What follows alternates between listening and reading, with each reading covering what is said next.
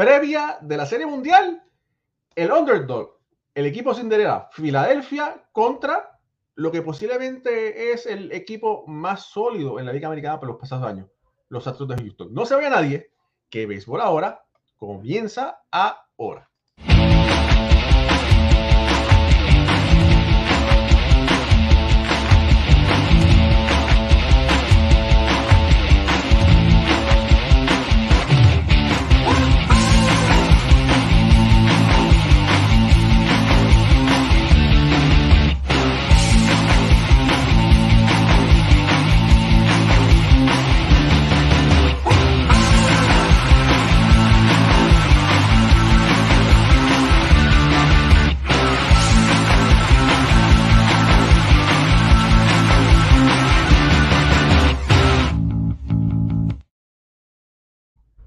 Muy buenas noches familia del béisbol. Bienvenidos a otro programa más de béisbol ahora por aquí, eh, por su canal de YouTube favorito, lunes y jueves, 9 de la noche. Mi nombre es Raúl y Ramos, directamente desde, desde New Jersey. Me acompaña Alfredo Ortiz y Pucho Barrios, directamente desde Puerto Rico. Moisés Fabián, el dueño de la bola maravillosa, también desde aquí de New Jersey. Y Ricardo Ribón, eh, que va a salir en, en, La Voz Kids próximamente desde Caracas, Venezuela. ¿Dónde? no, no, se puede, no, no, lo podemos poder cantar porque nos sale un copyright strike. Pero eso no importa. Familia, la serie mundial está por comenzar. Eh, el equipo Cinderella de los Phillies de Filadelfia, de verdad que ha sorprendido a todo el mundo, como, se, como hemos dicho anteriormente, contra posiblemente no es una dinastía, no podemos decir que los, Astros de Houston son una dinastía porque solamente han podido ganar una serie mundial, pero definitivamente podemos decir que ha sido el equipo más sólido de la Liga Americana en los últimos cuatro o cinco años.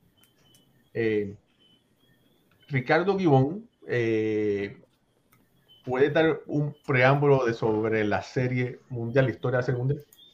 Sí, bueno, este año se marcará, la, de hecho, la vez número 118 donde se juega la Serie Mundial.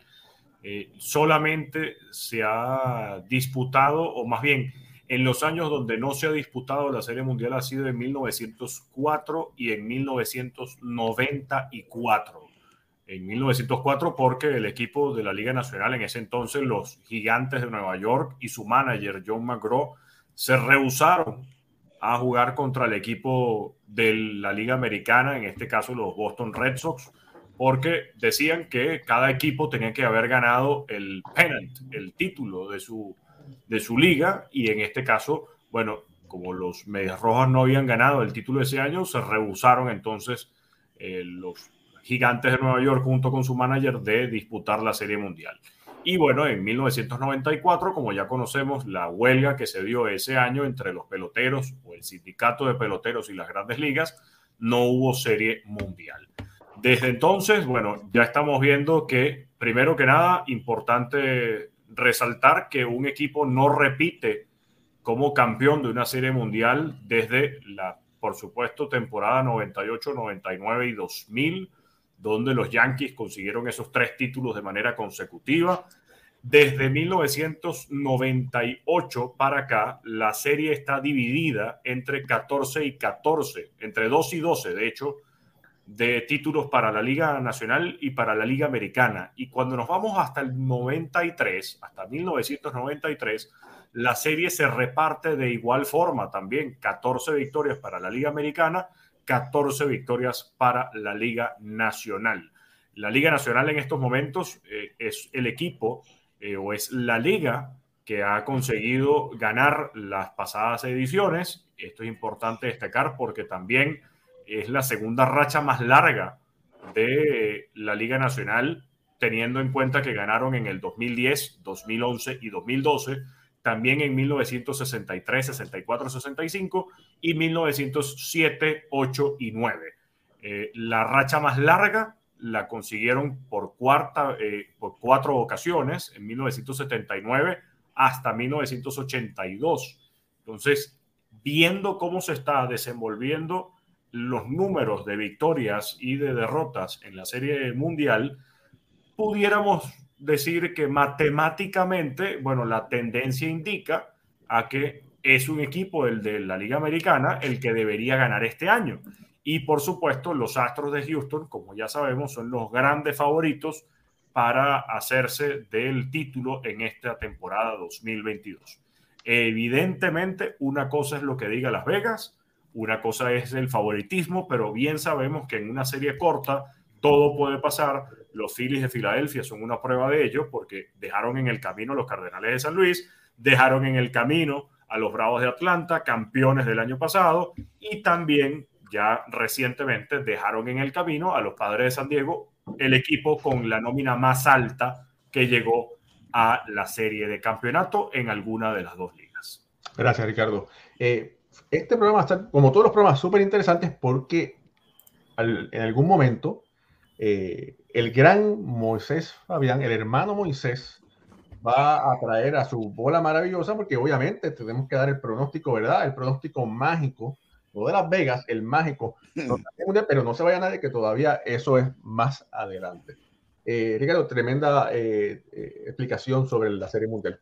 Hay que decir que los, este equipo de los Astros de Houston es la quinta vez que va para la Serie Mundial.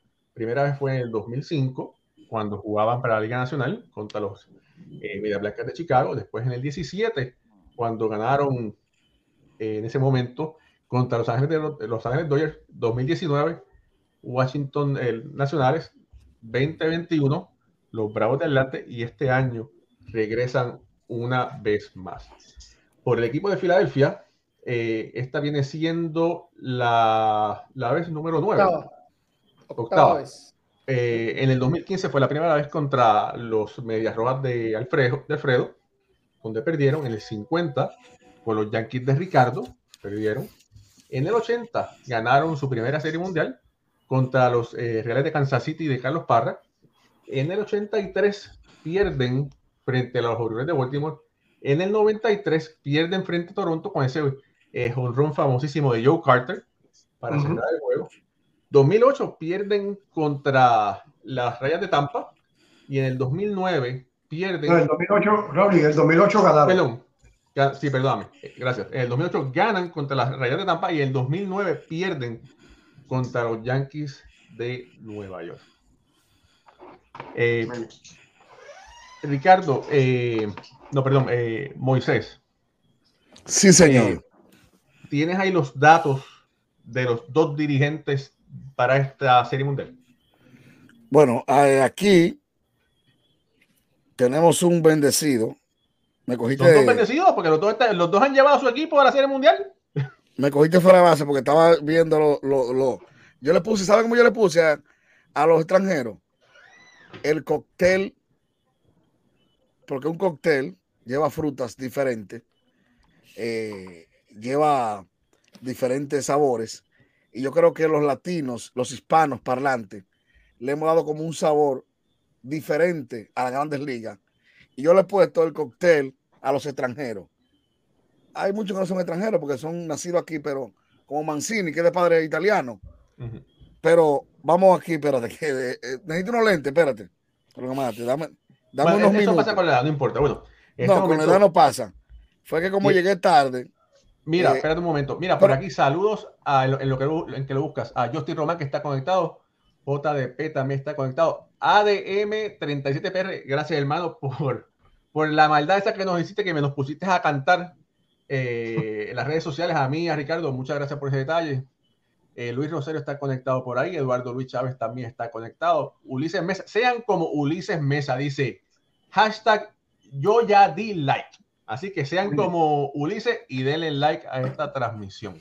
¿Sabes qué? Eh, antes de que tú me dieras la tarea, yo estaba hablando hoy en la tarde con unos amigos eh, de Filadelfia, por cierto, de mi pueblo Bonao, la que en República Dominicana, que están con los Phillies, están guapos porque ellos dicen que por qué los fanáticos de New York, si somos vecinos, no estamos con los Phillies. O sea, dicen ellos, pero que esto no se trata de vecinos ni de, ni de vecindad.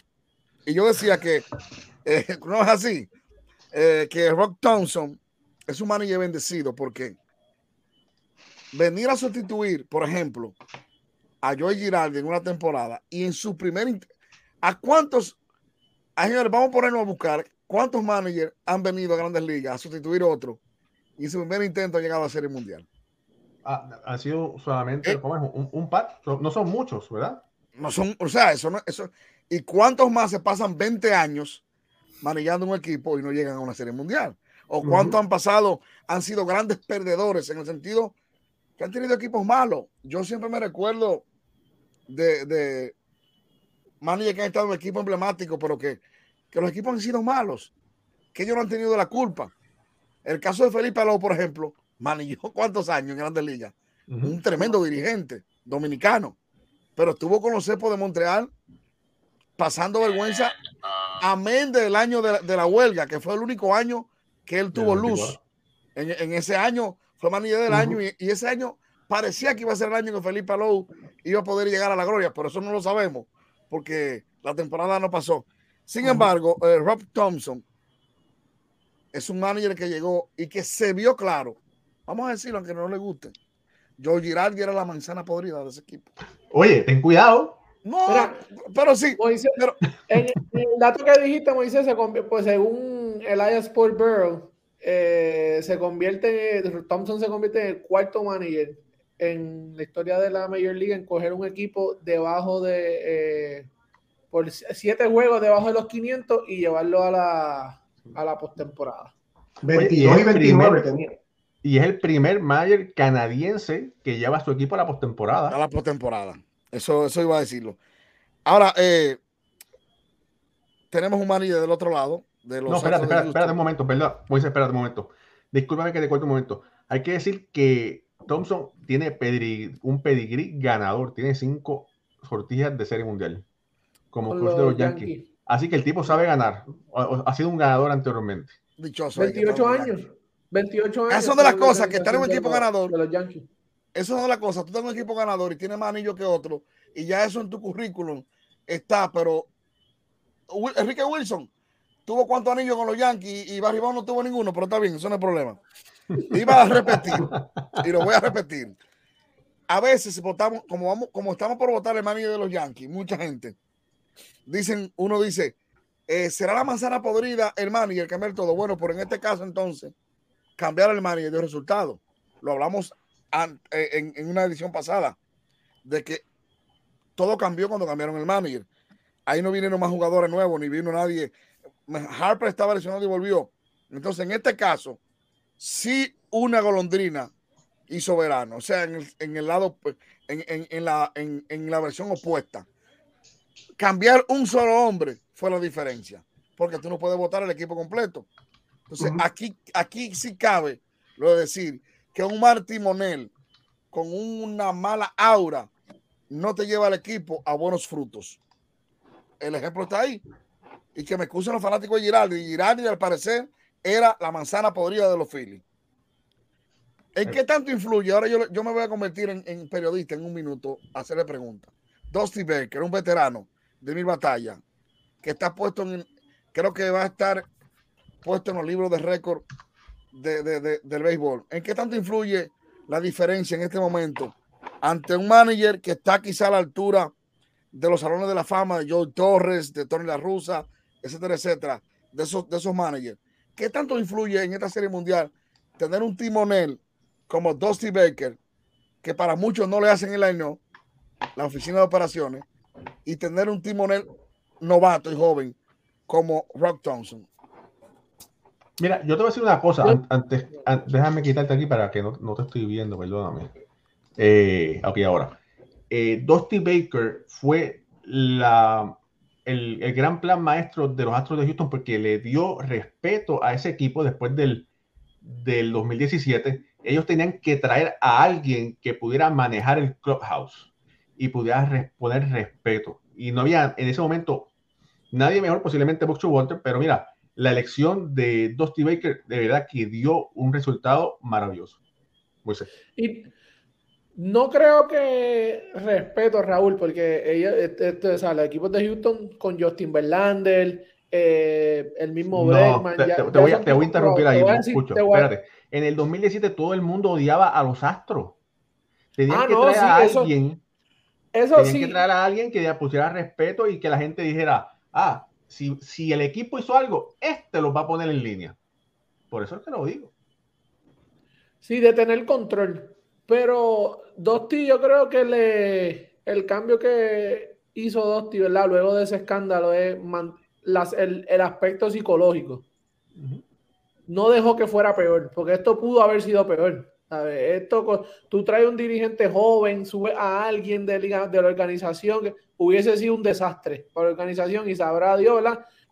En que hubiesen terminado. Al tú traer un, un veterano de un veterano de mil campañas, como lo es Dusty Baker, le da seguridad y los tipos, ok, dejamos eso atrás y seguimos. Y mira lo que, mira lo que han hecho.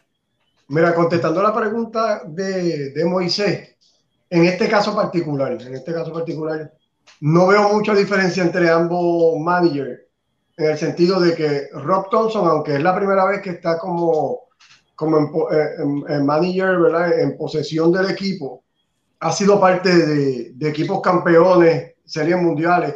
Y si vamos a, a, los números, ha ganado más que Dusty Baker, porque Dusty Baker todavía no se ha puesto la sortija de campeón como dirigente. Uh -huh. Y Rob Thompson, como dijo Raúl, ya tiene varias. Eh, es verdad que era como coach, pero sí ha estado ahí formando parte de la toma de decisiones y participando de, de, de estos equipos en la parte como de, de manager, de coach, en ese, en ese caso. Así que no veo tanto la diferencia en el momento que vayan a tomar unas decisiones, que creo que era lo que estaba diciendo Moisés, si la experiencia de Baker estaría muy por encima de lo de Rob Thompson, entiendo que no. Eh, Thompson está súper preparado para, para, para, este escenario y, y, lo que hay que ver es cómo los peloteros entonces ejecutan ese plan que tienen los dirigentes.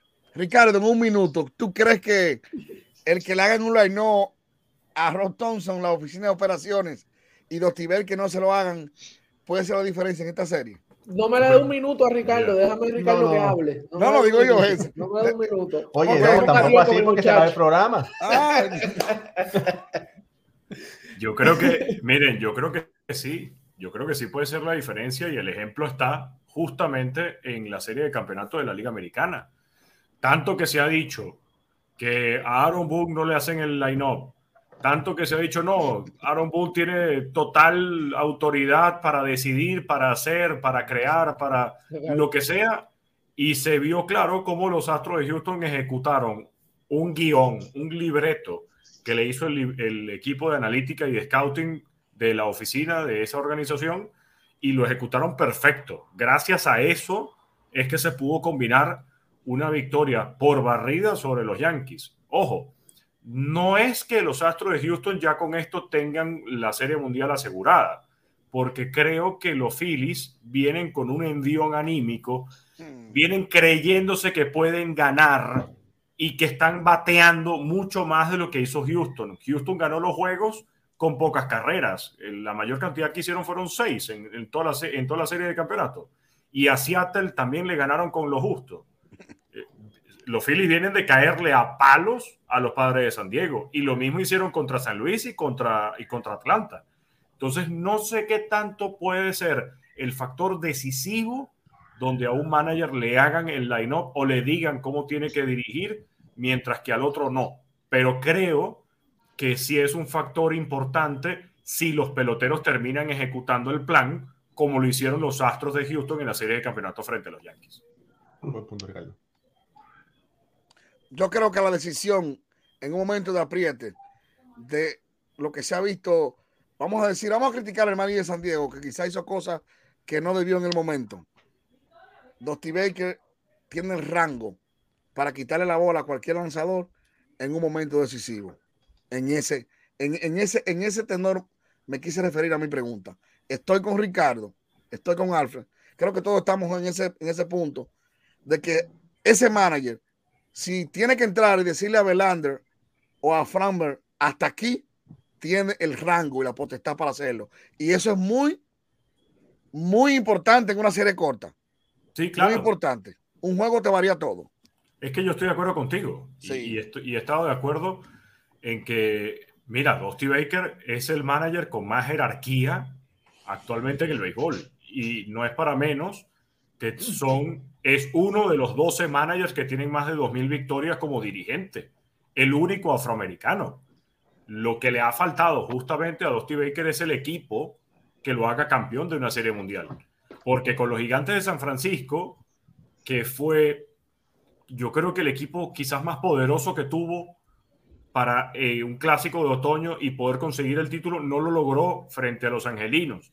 Y también porque cuando se recuerda esa serie, justamente, ¿quiénes eran los favoritos? Eran los gigantes de San Francisco Sí, de Barry. Bonds.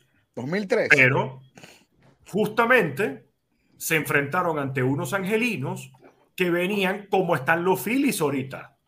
Los Phillies, los angelinos en ese momento venían, yo puedo ganar, yo puedo, yo me creo que soy más y yo me creo que soy superior que el otro equipo, sea quien sea que se me pare enfrente.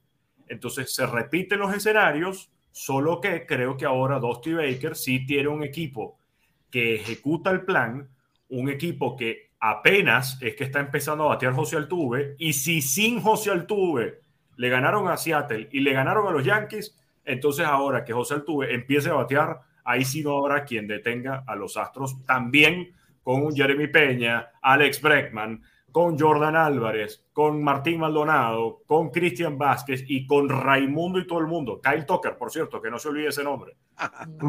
Mira, una, una, una cosa que, que hay que aclarar, Dusty Baker sí ganó una serie mundial, fue en el 1981 como miembro de los Dodgers, como jugador. Claro, la ganó cuando pero los nunca como dirigente. Yankees, pero Como diri- nunca pero- la ha podido ganar como dirigente. Ricardo decía Pero- como dirigente, sí, eso es pero así. como dirigente está número 4 en ganados en la postemporada con 47 victorias seguido, ¿verdad? Y los otros, los, los otros que están por encima de él son Joe Torre, Tony La Russa y Bobby Cox, que todos han ganado Serie Mundial. Él sería el cuarto con más victorias, que tampoco con una Serie Mundial como, como manager. Eh, tiene eh, un resumen increíble, como fue un, excelente jugador y ha sido un, como dicen los, los peloteros, un players manager. Siempre a favor de los peloteros. Sí, a los sí, peloteros sí. les encanta jugar para él y podemos ver, ser testigos de cómo Baker ha tenido ese clubhouse de, de los Astros jugando con mucho corazón. Tú sabes que cuando vi finalmente, para pasar a lo otro ya, cuando vi que a Jeremy Peña le entregaron el más valioso, me encantó la forma que Dusty Baker celebró eso.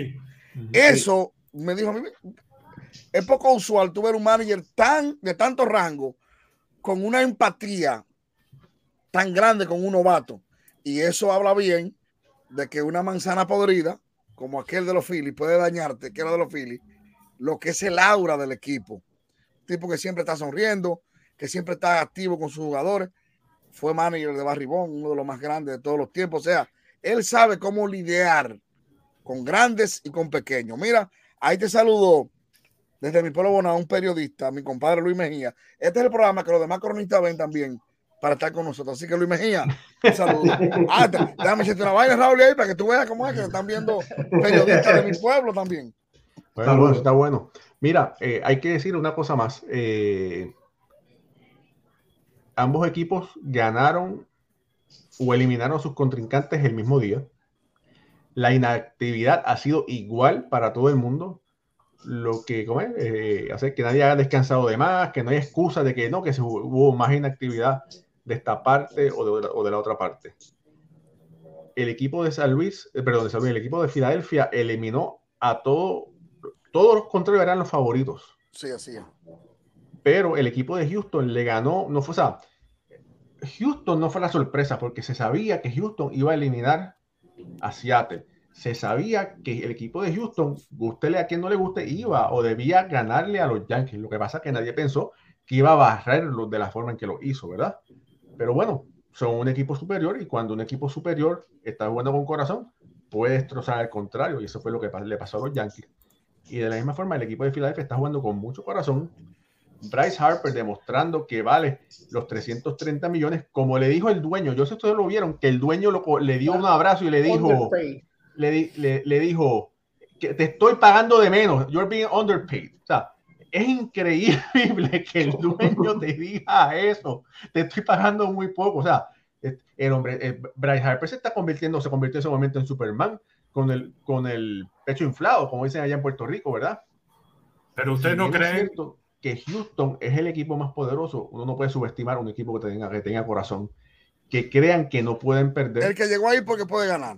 Eso Exacto. Sí. Eso es así. Eso no lo, tiene... que, lo que sí me ha llamado la atención y, y, y quería comentar sobre eso, Raúl, es que ahora están diciendo que, eh, que más bien Bryce Harper está subvaluado. Y más bien, Bryce Harper había quedado, y creo, y esta es una opinión muy personalísima, eh, Bryce Harper más bien había quedado de ver en su carrera hasta ahora. O sea, hasta este momento es que estamos viendo que Bryce Harper está dando los dividendos de los sueldos que ha ido ganando. Pero hasta hoy, eh, podríamos decir muy abiertamente que Bryce Harper más bien estaba sobrevalorado, que más bien se le estaba pagando de más para los pocos resultados que estaba obteniendo. En esta temporada sí de verdad se vio un Bryce Harper que dice, me creo lo que soy, valgo lo que valgo y voy a rendir en números llevando un equipo al hombro. Eh, durante la temporada regular no estuvo solo, pero en esta serie de campeonatos y en esta postemporada con 10 juegos consecutivos bateando de hit y apoyando a Kyle Schwarber, que todavía esa pelota en Filadelfia no ha caído, ahí es donde sí se está viendo un Bryce Harper de verdad, verdad.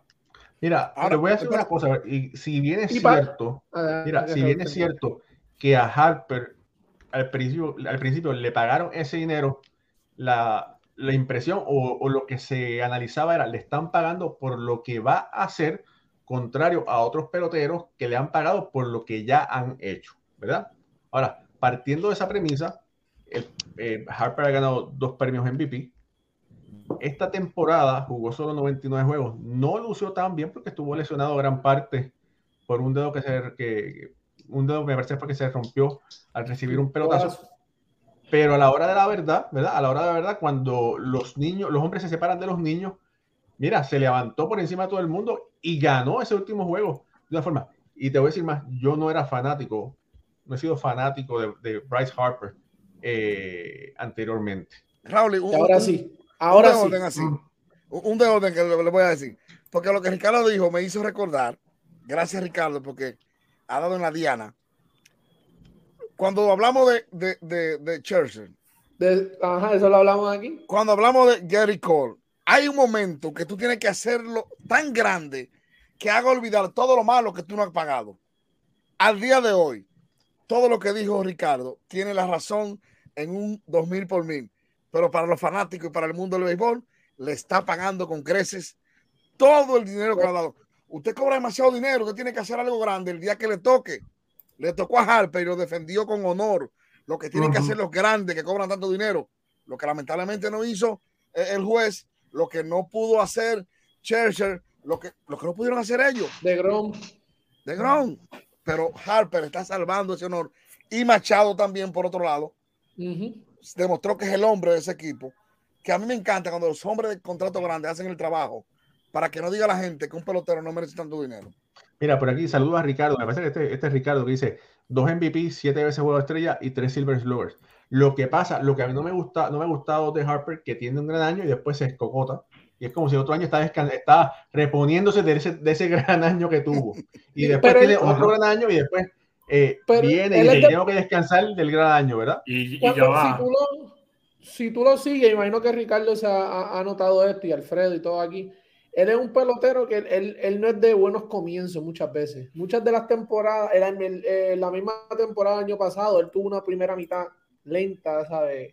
Average. De momento, la segunda mitad, ahí fue donde se metió en la, en la conversación y como él es como que calienta con el tiempo. Y para dar un dato, ahora mismo en la, la serie mundial, en la, en postemporada eh, de este año, él es de, de que la, existe el pitch tracking desde el 2008 eh, está a tres, a, está dos eh, imparables de empatar la, la, marca que la tiene David Free con 11 eh, imparables para el lado opuesto.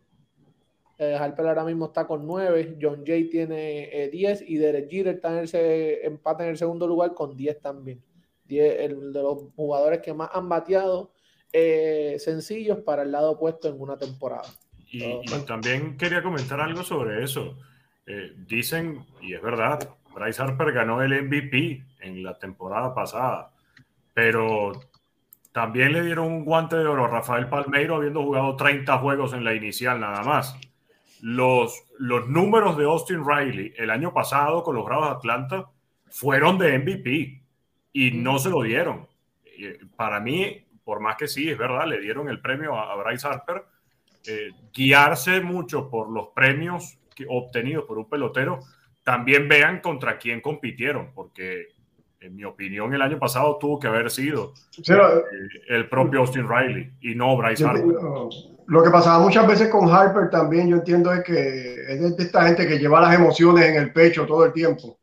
y, y, cuando las cosas no le salían bien, pues perdía el control. Y ese era el pelotero que nos estaba demostrando él por, por años anteriores, donde tenía esos altos y bajas y peleaba con compañeros en el dogado y se vio esas actitudes que no eran las más positivas eso como que lo ha limitado a, casi eliminarlo este año y entonces ha podido florecer este gran jugador que realmente es, que tiene muchas herramientas para aportar al equipo y entonces ahora en el clutch, bateando, llevando al equipo a victorias bien importantes, pues, pues obviamente, es, ¿qué es lo que tú has hecho por mí? Eh, último, eso es lo que nos acordamos, ¿verdad? Y, y ahí tenemos entonces bien cerca en nuestra memoria estas actuaciones de Harper, que es la que nos tiene hablando de él de esta manera. Bueno, eh, familia, esto es Béisbol ahora. Denos un like, ayúdenos, ayúdenos a compartir esta transmisión para que otras personas puedan disfrutarla. Estamos por YouTube. Si no, se, si, no, si no se ha suscrito a nuestro canal de YouTube, suscríbase. Si, no, nos, si nos está viendo por Facebook, síganos en Facebook. Estamos también por Apple Podcast, Anchor, Spotify y las demás eh, sitios de podcast de audio. Ahora, para tenemos que continuar porque si no el programa se nos mete en tres horas. Vamos a hablar, a analizar eh, posición por posición estos dos grandes equipos, ¿verdad? Eh, Alfredo va a defender el equipo de Houston y Pucho va a defender el hablar sobre los files de Filadelfia en cuando ahora analicemos la posición. Vamos a ponérsela fácil, Alfredo, como dicen por ahí. Vamos a hablar de, de la posición de la receptoría. Bueno, en la receptoría, pues el equipo de Houston cuenta con dos grandes receptores. El receptor número uno, que es Martín Maldonado, lo hemos, hemos hablado aquí de las maravillas que hace con el guante. Defensivamente no tiene nada que envidiarle a ningún receptor de grandes ligas ahora mismo. La manera que lleva el juego. Es el líder en, en ese, en ese terreno del juego. Y como suplente, pues tienen solamente a, a Cristian Vázquez, que que es otro caballete más, campeón de serie mundial. Y, a cualquier equipo le gustaría tener dos grandes receptores como tiene este equipo de Houston. Entiendo yo que e, es una de las grandes fortalezas que tiene el, equipo, estos dos receptores que, que, van a estar compartiendo las responsabilidades, principalmente las va a ir llevando Maldonado con Cristian ahí detrás de él. Puyo. Bueno, por el equipo de Filadelfia tienen al, gran receptor, uno de los mejores en el juego ahora mismo, si no el mejor, ¿verdad? Que se queda con ese, con ese título, es JT Real Muto. Eh, una prueba grande para Real Muto, ofensivamente no, no, ha estado ahí, ¿verdad? En esta serie de, de San Diego, lo que batió fue para 2.35, 4 eh, imparables en 17 turnos, solamente un honrón, una carrera impulsada. Eh, tres bases por bola, cinco ponches, no es de verdad, de, costumbre de ver este lanzador que se caracteriza tanto por, no tan solo por su defensa, sino su ofensiva. Eh, yo digo que esto es una prueba grande, esto va a ser un, buen duelo de, receptores. Aquí vamos a ver eh, la juventud y la experiencia por el otro lado, por, por de Houston con Martín Maldonado creo que es una prueba para Real Muto. Veremos a ver cómo, qué plan, cómo ejecuta su plan con sus lanzadores. Eh, va, a ser, va a ser algo interesante de verlo. ¿Quién lleva la ventaja, Moisés? ¿Quién tú crees que, que lleva la, ventaja en la receptoría entre esos dos equipos? Yo me he cansado aquí, yo, yo me he cansado aquí de, de, de, de, alabar y con toda, con todo mi, mi, y lo vuelvo a repetir, que para mí Machete es eh, las estrellas y más de grandes ligas, porque eh, cuando voy a hablar ahora un poco como un escado, cuando tú con un complemento de un jugador por una posición, es lo que te resulta a tu equipo, no lo que hace contra otro receptor para compararlo.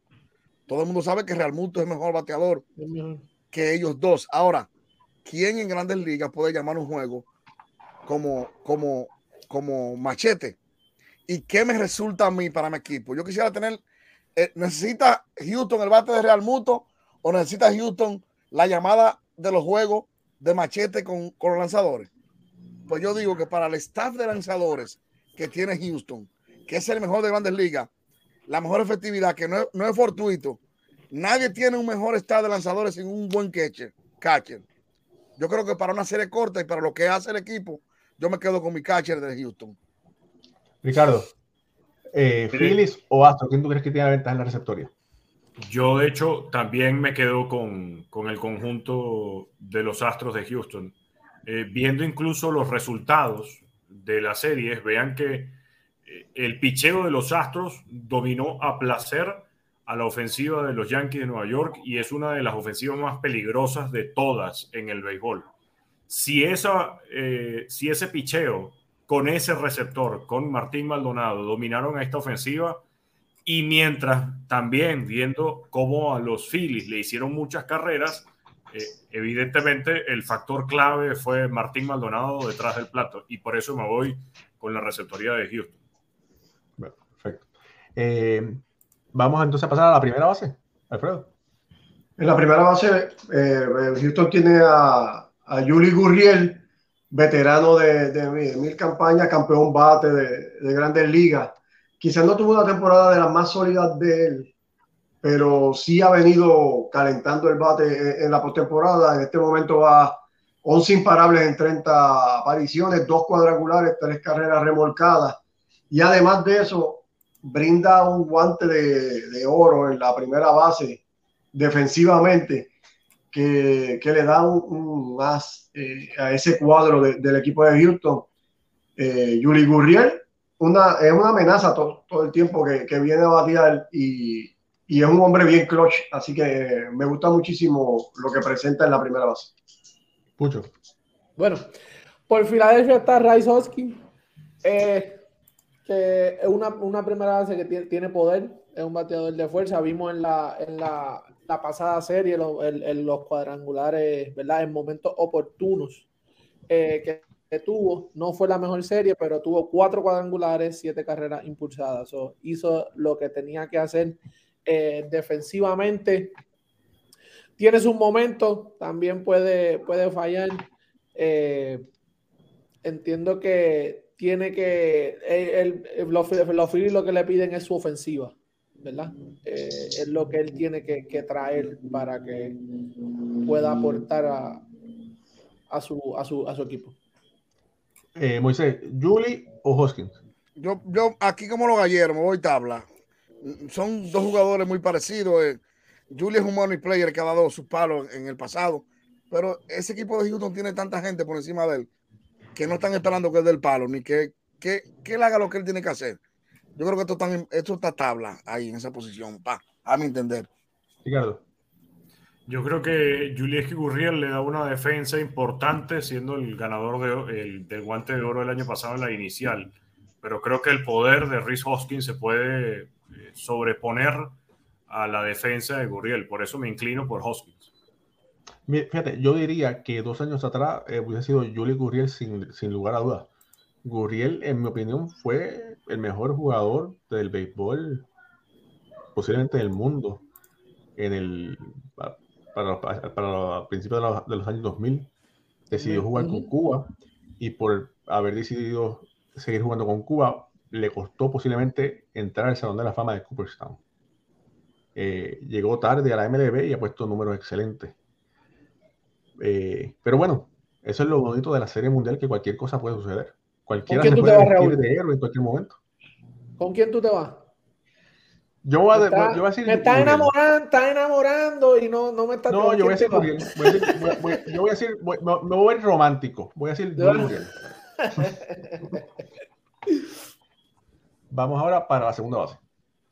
Ok, la segunda base lo, va a presentar a, al gran José Altuve, que terminó la temporada calientísimo. Creo que el bate más caliente en Grandes Ligas fue él, que lo llevó a batear 300. Pero ahora en la postemporada ha estado un poco este, en un slump. no ha estado bateando como se espera de, de, él y como él lo ha hecho en otras ocasiones. Eso no quita que, que pueda tener una gran serie mundial, porque José Altuve eh, es un gran bateador.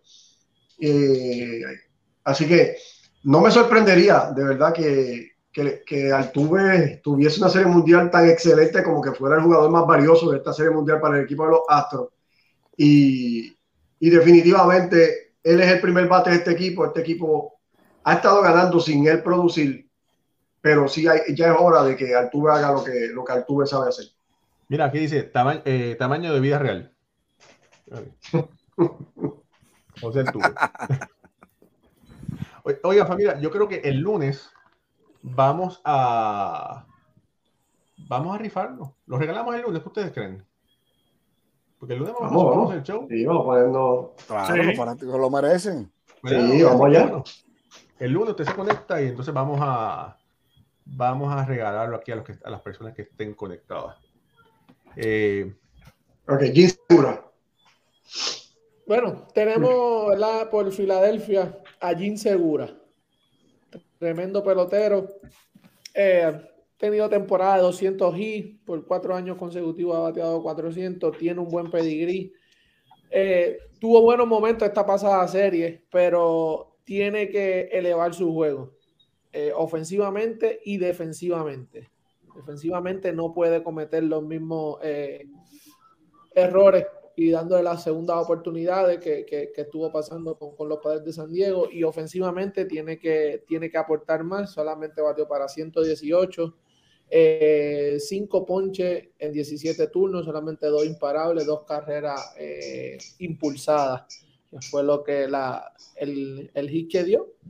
Eh, tiene, que, que, tiene que aportar más. Bueno, Moisés. ¿Quiénes ustedes creen que se lo.? Yo voy a decir que Altuve. Yo, tú sabes que Pucho me tiró privado y me dijo un día: ¿Qué pasa con Segura? Porque Segura es un pelotero de lo que estamos impuestos a verlo joseando. El pelotero que, que josea. Y como que yo esos últimos juegos lo vi distraído, aunque dio buenos hits, dio un hit con un bate en el suelo para empujar una carrera. No, él es, un bateador de, él es un bateador de contacto. Si él, él es un, y es un bateador de sencillo, ¿sabes? Él es un bateador, él da muchos hits. Muchos o sea, temporadas de más de 150 hits constantemente. Yo, él va a tener menos enfoque encima que Altuve. Porque no crean ustedes que lo que dijo Alfred ahora no lo saben los Phillies, de que es un tipo que puede ser más valioso en esta serie. Uh -huh. Y por eso yo digo que tanta presión sobre Altuve, Jeremy Peña se alimenta de eso. Ah, tú te desgastas con Altuve con todo tu picheo y conmigo viene con el novato a comerme. Y el novato se come al veterano por eso. Yo, señores, y los fanáticos pueden decir lo que quieran, pero yo me voy a ir con la historia y con el presente y empaté la segunda base también. Porque ah, pero ya, oye, ¿de qué dice ah, la linda? Eso es la, todo, todo, todo, empatado. No, es que. Pero así la vida es un jamón. No, no, es que te voy a decir. Algo. Decir que Altuve no puede ser más valioso sería una fecha termina decirlo. Pero yo apostar de que, sabiendo yo lo que Insegura ha dado 200 y, y que no tiene presión en ese equipo, porque Insegura no tiene presión, más que hacer la jugada de rutina. No esa payasada que hizo eh, mirando, no sé si ustedes se dieron cuenta, que en una estaba mirando mucho para encima, lo estaban diciendo los, los comentaristas, que estaba como perdido. Y yo sé la clase de pelotero que es ese señor.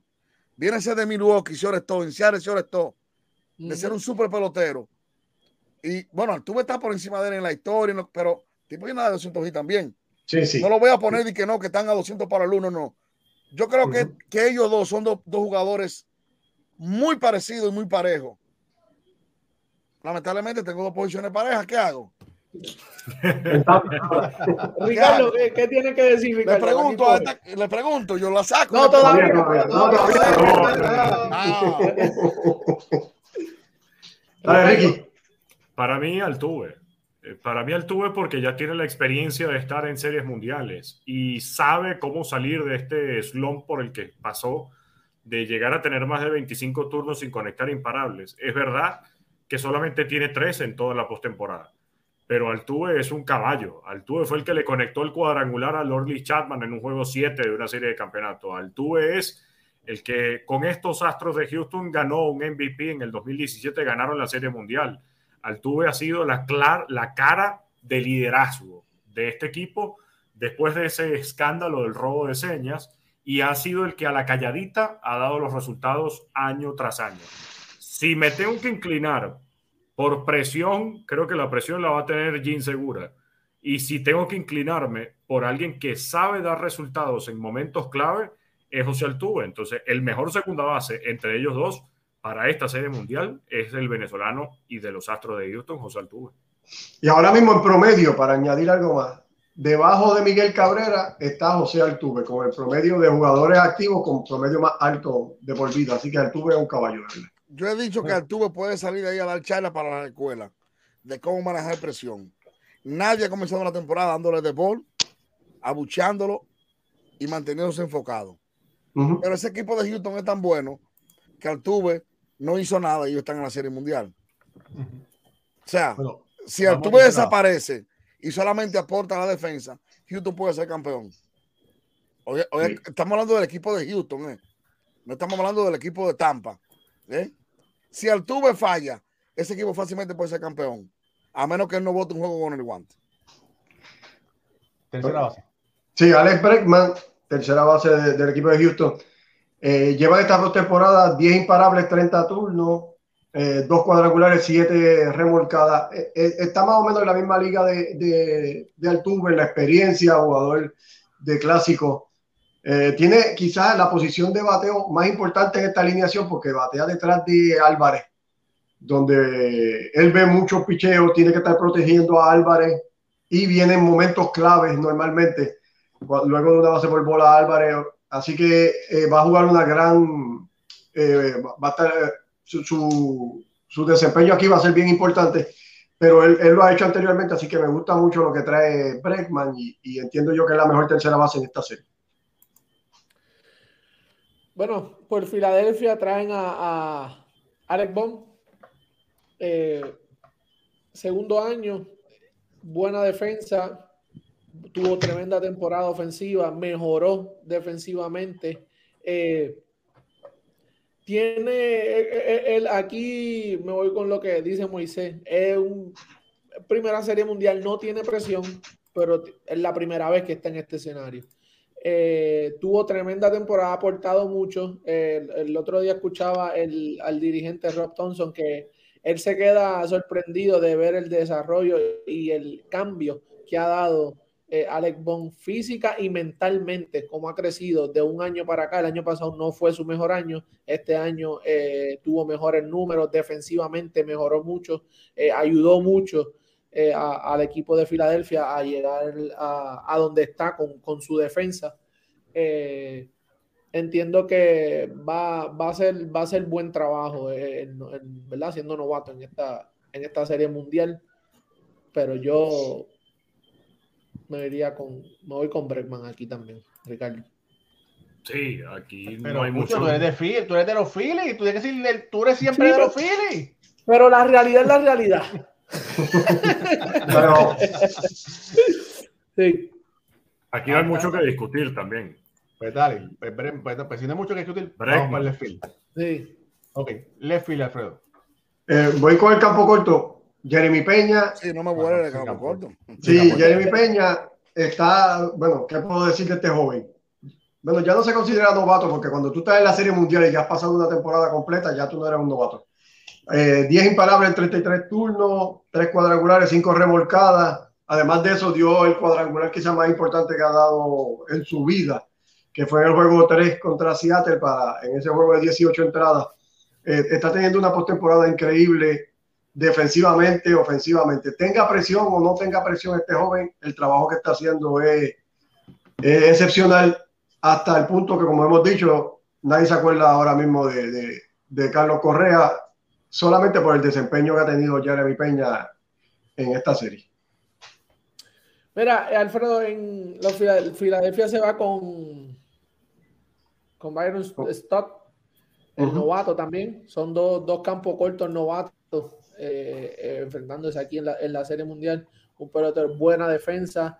Eh, hace, pone sus numeritos ofensivamente. Fue el segundo campo corto que más, más batió en la Liga Nacional entre los novatos. hemos visto esta, esta postemporada cómo ha puesto, pone la bola en juego, batea para la banda contraria, sabe utilizar, ¿verdad? Todo, todo el campo. Es algo que hay, hay que ver, ¿verdad? Cómo, cómo se desarrolla y el ajuste que hace, con, obviamente, contra este picheo de, de los Astros de Houston.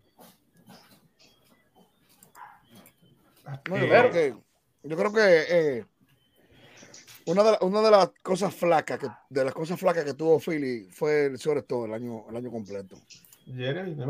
Trajeron a Mundo Sosa de Panamá, digo, no de Panamá, es de Panamá, De- pero lo trajeron de, de, de San, Luis. Luis. que un jugador votaron a Camargo, o sea, o sea, lo de Jeremy Peña fue increíble ahí, pero creo que, que, que lo- señores Correa puede ir para ese equipo el año que viene. Me voy con Jeremy. Nadie- bueno, nadie sabe, Ey, ¿verdad? Correa, ey, el Correa puede ir para ese equipo.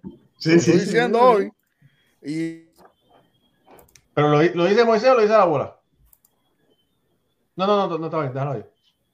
Estás ahí como ahí, te fuiste en, en- en blanco. Sí, La bola lo, la bola lo congeló. Ahora. estoy aquí. No me muevas. ¿eh? Bueno, left, bueno, Jeremy Peña, pues no, no hay más nada ahí, ¿verdad? Left field.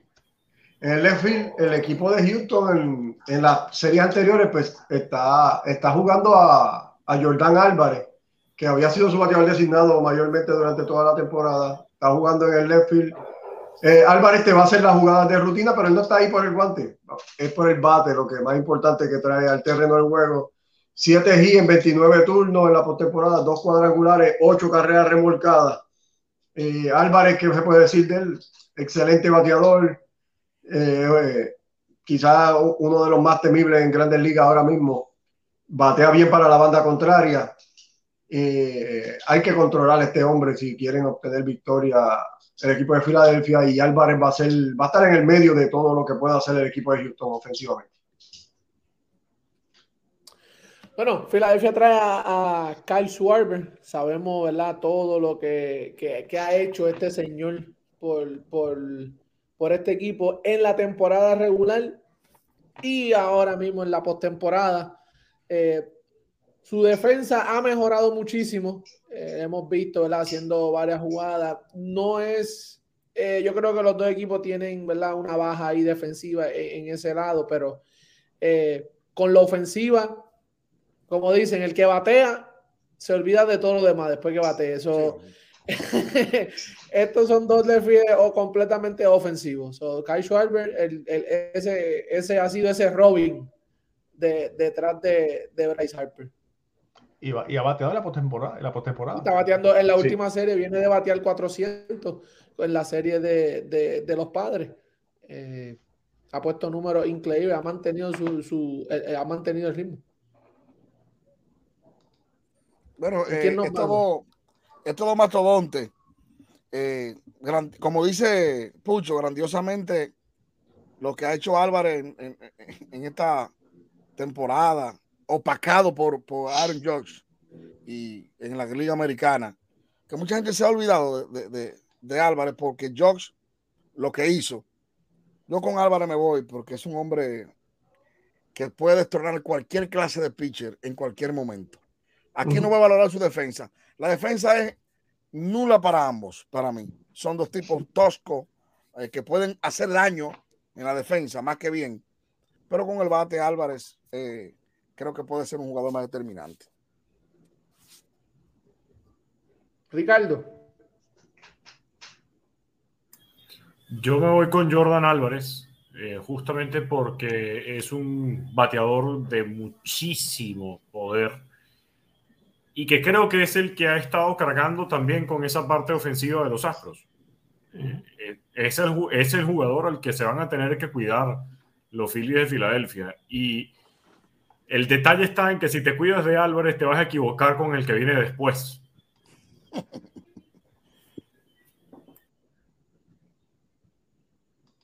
Adelante. Bueno, en el jardín central, eh, el equipo de los Astros va a presentar a Chas McCormick. Este, este muchacho vino de más, de menos a más durante la temporada y ha culminado con estando caliente en, en la, en la postemporada. Conectó dos cuadrangulares bien importantes contra el equipo de los Yankees. Eh, su defensa es una defensa aceptable en el jardín central. No va a ganar guantes de oro, pero sí te hace todo el trabajo. Y, y con, con, un equipo tan completo, pues es solamente un complemento para, para la alineación de Houston. Eh, McCormick está bateando octavo ahora mismo y haciendo mucho daño como octavo bate. Espero que tenga una gran serie contra el equipo de los Phillies. Raúl, aquí eh, Filadelfia tiene un, un, una, una, una, de cal y una de arena, como dicen, ¿verdad? Tienen a Brandon Marsh, eh, lo traen en cambio de, de los angelinos. Eh, en la temporada regular batió para 2.45, 11 cuadrangulares, 52, 52 carreras impulsadas. Un centrofield eh, espectacular, ¿sabes? Defensivamente, pero su ofensiva ahora mismo la serie pasada se fue de 13-0 con 7 ponches. Está batiendo para 0-0-0-0. So, es algo que defensivamente es tremendo centro y cubre mucho terreno, buen guante, pero ofensivamente no, no le ha ido muy bien en esta. En, en la serie pasada no, no, le fue muy bien. So, hay que ver cómo, cómo viene, pero sabemos el picheo de Houston. Hay que, podemos, hay que podemos, decir que los, podemos decir que los Astros. Claro. Podríamos decir. Okay. Sí, los Astros, pero como son complementos, yo digo también, ¿qué te hace falta que él haga? Que siga cubriendo mucho terreno y que aporte un poquito más uh -huh. y ya tú vas ganando. Uh -huh. Pero los Astros sí. llevan ventaja. Tú, tú, lo que necesitas de estos, de, de, tipos como él, tipos como el mismo Stott, que ha bateado en momentos oportunos también. Sí, exactamente. Eh, uh -huh. Alex Bond, tú lo que necesitas es, que ellos pongan la bola en juego. Por lo menos que no sean algo así, ¿sabes? 13 turnos, 7 ponches. No, tú no puedes dejarle toda la carga a, Bryce Harper, y a, como ha pasado, y a Kyle Schwarber.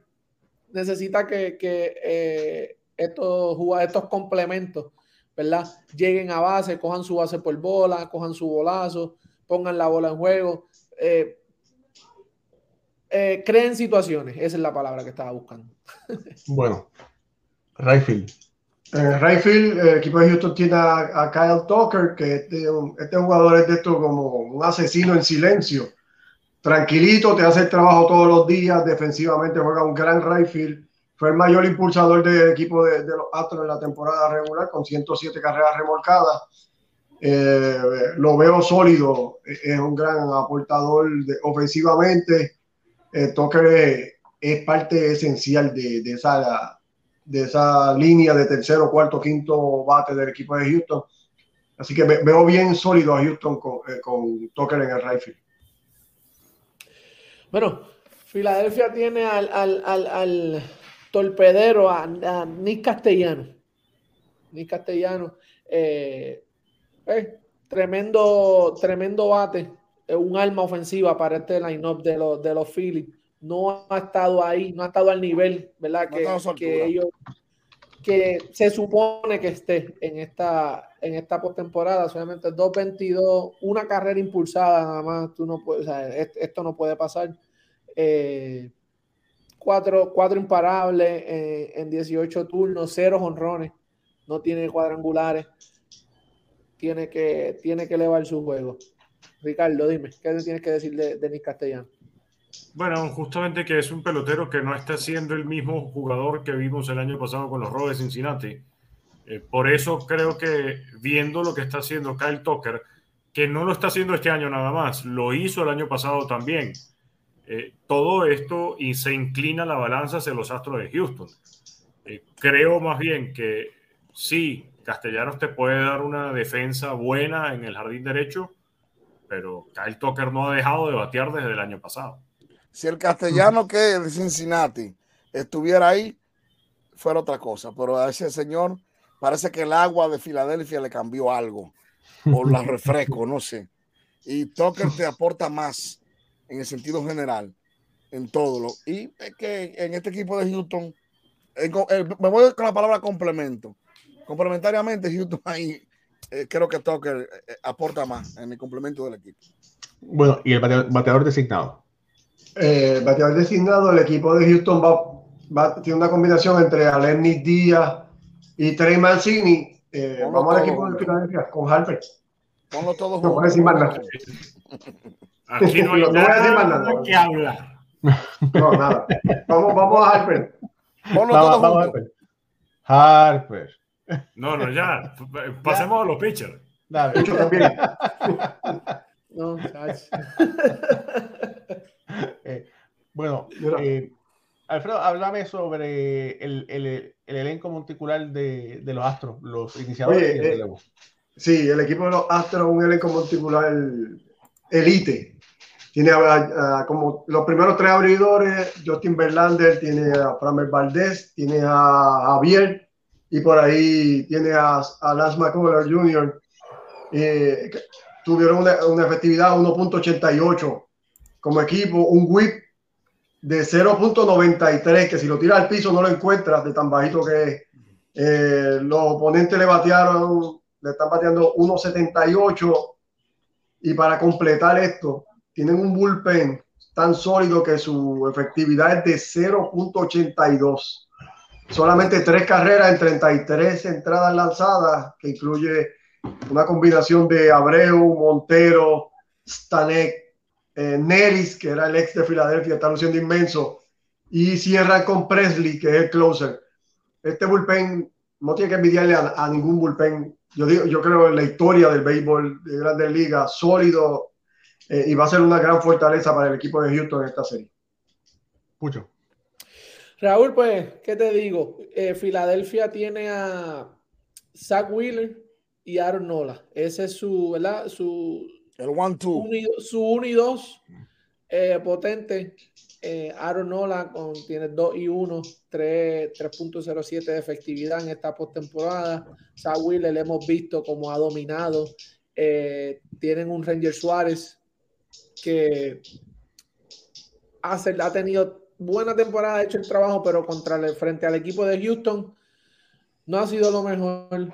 Eh, el cuerpo monticular, eh, eh, E- Eflin, eh, Alvarado, Robertson, el que era de eh, cerrador de lo- para los Yankees de Nueva York, han hecho el trabajo, han aportado. Filadelfia el tercer, el, ¿verdad? Ha quedado el tercer equipo mejor con efectividad en la postemporada. Eh, Domínguez, este, Do- Pucho. Domínguez. Tienen, sí, tiene, ese es el dominicano. Tienen su, tien- su- ellos han hecho su trabajo, han, han aportado en, en esta postemporada eh, un cuerpo monticular que va- hay, hay que ver qué puede traer. De- depende mucho de ellos. Y yo creo, bueno, uno, eh, el equipo de Houston tiene el mejor one-two de todo el béisbol.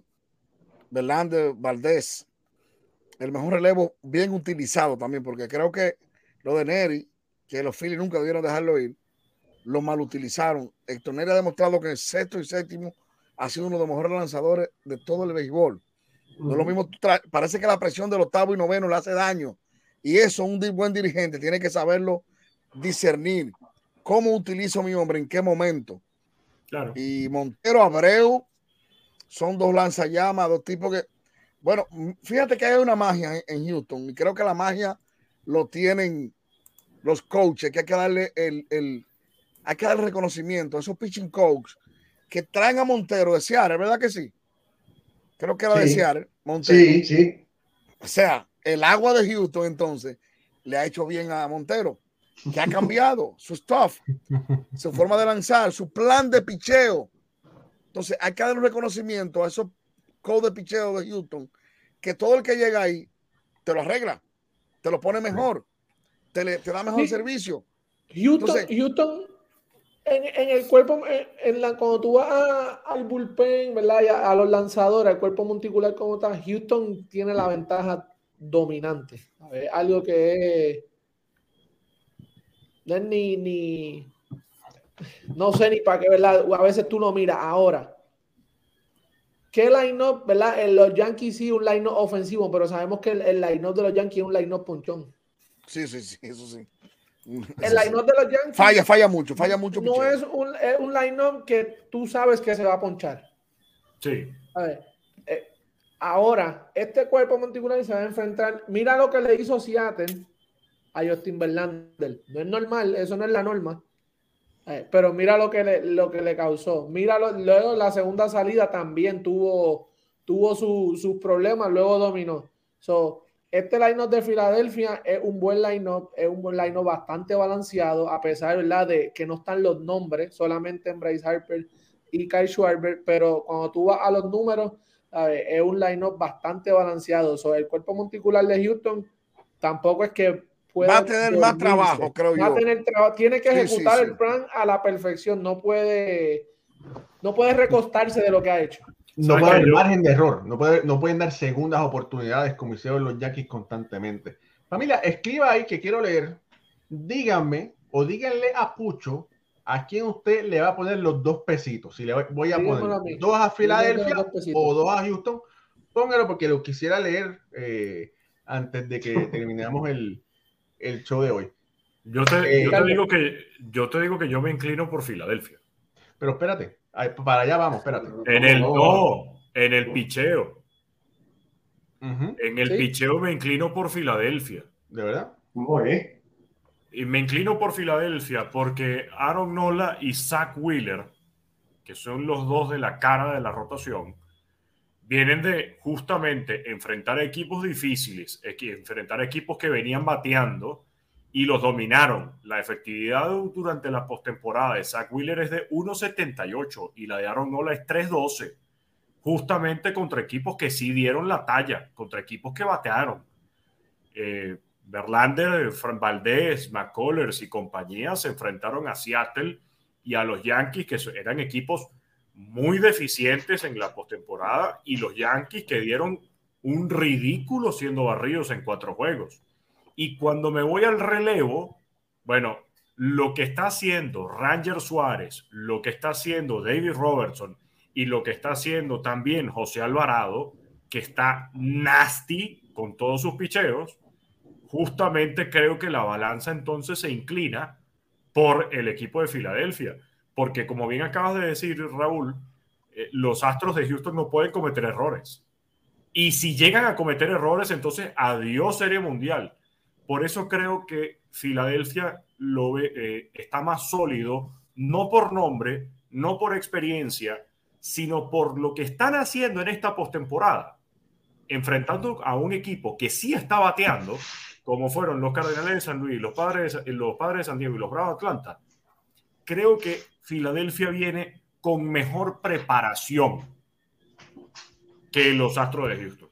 Ha pasado las pruebas, ha tenido pruebas más fuertes que, lo que ha tenido que lo que ha tenido bueno, pero, pero, para contradecir eso no es culpa de, ellos que, ah, que ha sido un abusador el año entero porque aquí no puede decir que Fran Valdez es el mejor zurdo que tiene todo el béisbol. Usted le va a poner una selección de San Diego junto con los Phillies y todo el mundo y yo mañana contra ese zurdo no juego por lo que él ha hecho de menos a más yo particularmente no, no, no, en la Liga Nacional en, en Tú me pones la selección de la Liga Nacional contra Fama Valdés y yo voy 5 plus. No, eso, eso no se le quita, Moisés, pero cuando vamos a. Estamos hablando del mejor one-two y contra Verlander tú no puedes decirme a mí que tú vas a votar en contra tan fácil así. Ese tipo hay que, ese tipo hay que ganarle. igual, que, igual que había que ganarle, igual que había que ganarle a Max Scherzer y a, Jacob de Grom, y logrado Atlanta deshicieron al picheo de los Sí, sí, pero eh, yo creo Sagüile, por ejemplo. Sagüile, eh, eh, eh, está teniendo un sobregiro superficial. Porque si ese Sagüile hubiese sido Sagüile todo el tiempo, hubiésemos tenido un, quién ahí en él, un Pedro Martínez. Sagüile no es el Sagüile que está enseñándonos todo el día. Para mí. Para mí él está sobregirado en su calidad. Para mí. Ahora, que Benji tire blanqueada es otra cosa, pero para mí no. Ahora, yo no me sorprendo si Verlander tira siete buenos innings. Y si Frame Valdés, ese tipo llegó viejo a Grandes Ligas sin ninguna oportunidad, ese tipo le pueden dar 0-8 y es lo mismo que tirar blanqueada. Pero tu punto también lo respeto. Oye, y todavía tienes a Luis García y a Urquidi, que no lo han necesitado y, en cualquier otro equipo estuviesen eh, entre dos y tercer lanzador. Mi tercer lanzador, el que se ha comido los Yankees, a los Yankees del gran momento, porque ahora todo el mundo tira a los Yankees como que no son nada porque nos olvidamos de un yo de todo el mundo, pero ese tipo se comió a los Yankees. Cada vez que Houston vino aquí, Javier, con una recta pesadísima, se comió a los Yankees cada vez que le dio la gana.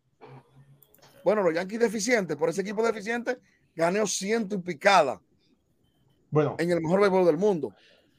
Bueno, vamos, a, vamos ahora a la última parte. Vamos a ver cuál es el factor X. ¿Cuál usted cree que es el pelotero que va a ser el factor X para que ese equipo pueda ganar? Y vamos a decir todo el mundo rápido por aquí. Eh, Armando dice que los Phillies campeón. Eh, por aquí Luis Alberto López López dice que Houston campeón en C para coronarse. Edwin Díaz dice: Mi pronóstico es que ganan los Phillies. Justin Román dice: 1.50 y una cerveza a Cenicienta. Eh, Armando Arella dice que los Phillies se van a poner ardientes. Eh, Luis Alberto dice Houston.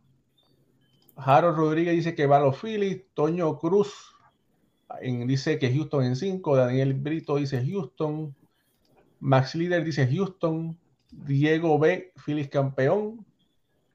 Bueno, por aquí Rainel Sánchez de Cuba dice que a los Astros sus dos pesitos, pero Rainel, si los Astros son el equipo de Cuba, eso es trampa. Ey, no, Tacho, imagínate. Esa es la linda.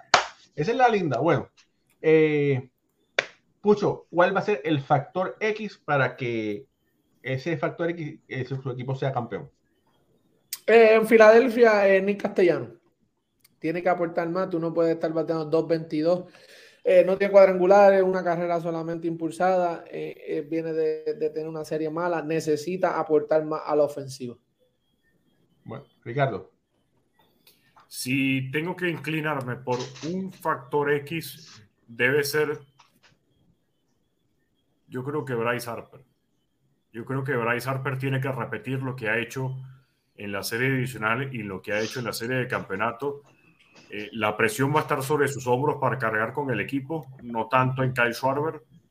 Y por eso creo que si Bryce Harper no tiene una buena serie mundial, los Phillies podrían quedar fuera.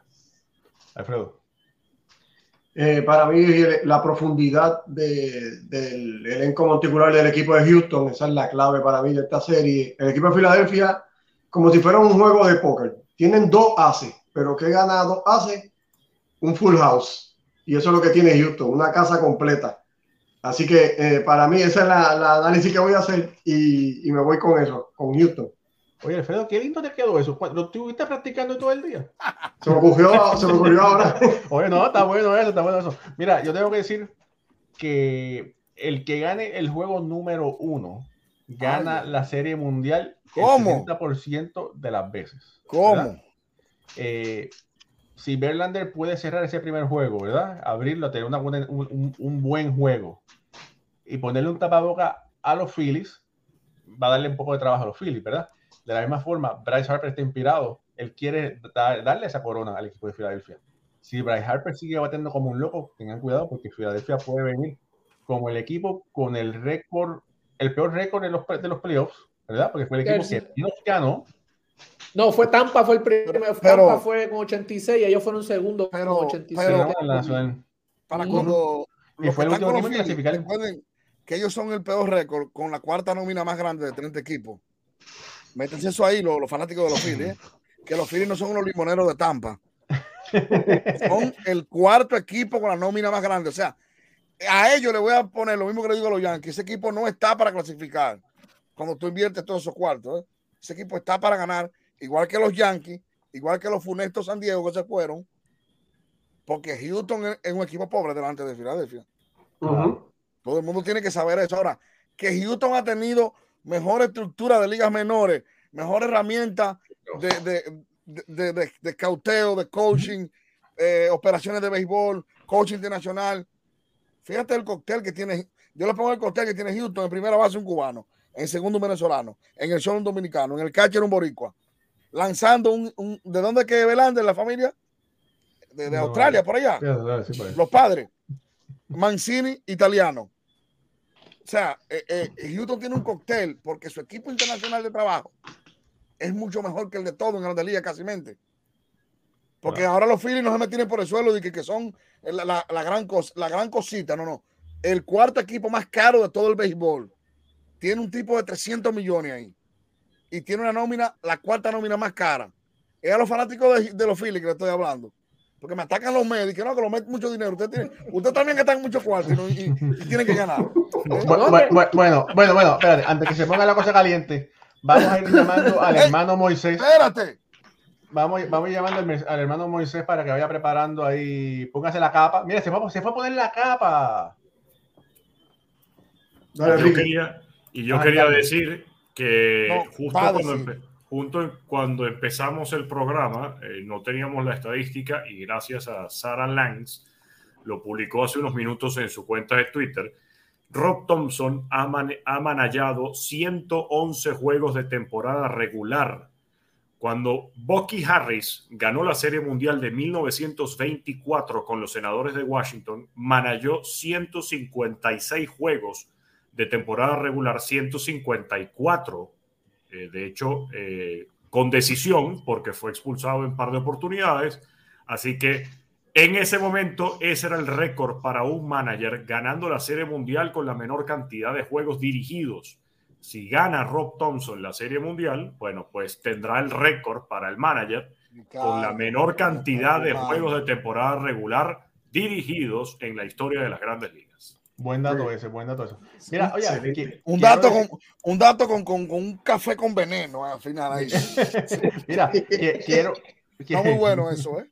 Mira, eh, mañana voy a estar en Rompiendo la Costura eh, con Alberto Tavares eh, por aquí por YouTube, en su, en su canal de YouTube, eh, mañana a las 2 y 40 eh, del mediodía. Ok. Eh, hermano Moisés, ¿se puso la capa? No, porque recuérdate que Hay que mandarla a hacer. Yo no tengo poderes, ni sé nada. Yo tengo La solamente un discernimiento de leer lo que esa bola emana en sus luces mágicas. Espérate. Eh, eh, uno saca, uno saca palabras donde uno no tiene. A, a- a Ricardo, ¿quiere a Ricardo aquí la bola o no lo quiere? No, no, Ricardo, que no opine, por favor. Esa- ¿Sabe qué dice la bola? A los fanáticos que si gana Houston, porque ella no va a decir una cosa por otra, el más valioso habla español, habla latino. Si todo habla español. No, Óyeme, Ay, pero tú, estás- tú estás, óyeme, tú estás como la gente del Antexit y los de No, ahí habla español hasta el portero. No, Bregman no habla español, ni, ni Belander habla español, que puede ganar dos juegos. ¿eh? Así que este, no menosprecien eh, el poder de ella. Ahora ella, ella ve, ella ve a dos que con un palillo celebrando. Sí, Un palillo oro, un palillo oro. sí, sí. Y la bola dice que Houston es campeón mundial.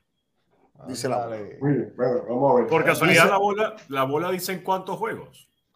Ahí, ahí es el problema, oye esto. O- oye lo que dice ella. Que ella no da nada regalado. Ok. que si Houston quiere hacer lo que lo haga rápido, porque en un juego de presión, un séptimo juego, Filadelfia no tiene nada que perder y son las cenicientas de la Serie Mundial. Oye, oye la explicación de la bola. Houston gana en cuatro, en seis, cuatro, dos. Pero si hay un séptimo, tendremos que hacer otra consulta, porque ella ahí no da, no garantiza nada. Houston en seis, dice la bola.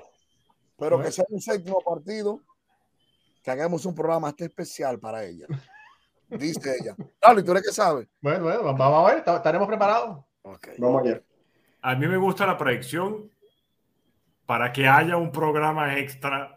Te he Para que dicho haya un programa de extra. ahora en adelante, cuando la bola esté, prohibido la opinión de Ricardo. Él está viendo algo más profundo que yo. A mí me gusta esa predicción para que haya un séptimo juego. Yo Ahora, creo que Ricardo tiene una llave de mi casa porque la bola cambió de color cuando él habló. Hay poderes. Bueno, mira, Bueno, los dos pesitos, Raúl. Vamos, mira, los dos pesitos. sentimentalmente se los va a poner a Filadelfia. Ay, ay, ay. ¿Y qué- por qué fue? ¿Qué es? Estamos hablando de Pero y Dusty sentimiento. Baker y el Ay, sentimiento por. No, no, no, no, no, pero esto es lo último. Ya. Raúl, Raúl, Raúl me tiene preocupado, está como que muy sentimental hoy. No sé qué le pasa, Raúl, lo noto raro. Raúl, ¿estás bien? No, no, no, yo estoy bien. Fanático, de los Mets yendo a Filadelfia, eso me Sí, vuelve. está Hubo prensa en Nueva York y está muy sentimental. Pero yo te voy a decir una cosa, hermano. O sea, yo cubro dos equipos de Nueva York y tener que ver la celebración de Houston en Yankee Stadium. Oye, por poco hay que darle Mm. resucitación artificial a Alfred Álvarez allí. Te afectó, te afectó. imagínate. Y entonces ahora, es que de verdad, Mm. Houston tiene el mejor, ti- Houston tiene el mejor equipo. Filadelfia no tiene nada que probar. Ya, ya Filadelfia ganó porque ha llegado donde nadie pensó que iba a ganar. Espérense, que, que esta luz. ¿En primera o en segunda? En segunda.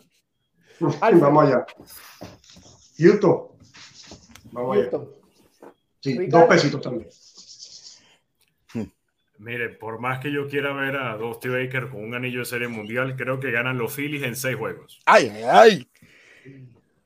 Lo que me encanta del béisbol, porque aquí- le voy a decir algo finalmente. Eh, el deporte que más amamos, la pelota. Si hubiese sido baloncesto, con la comparación que hicimos, Fulano tiene más jugadores buenos que Fulano, gana fácil el que tiene más jugadores buenos. Sí. Sin embargo, en béisbol no es posible eso.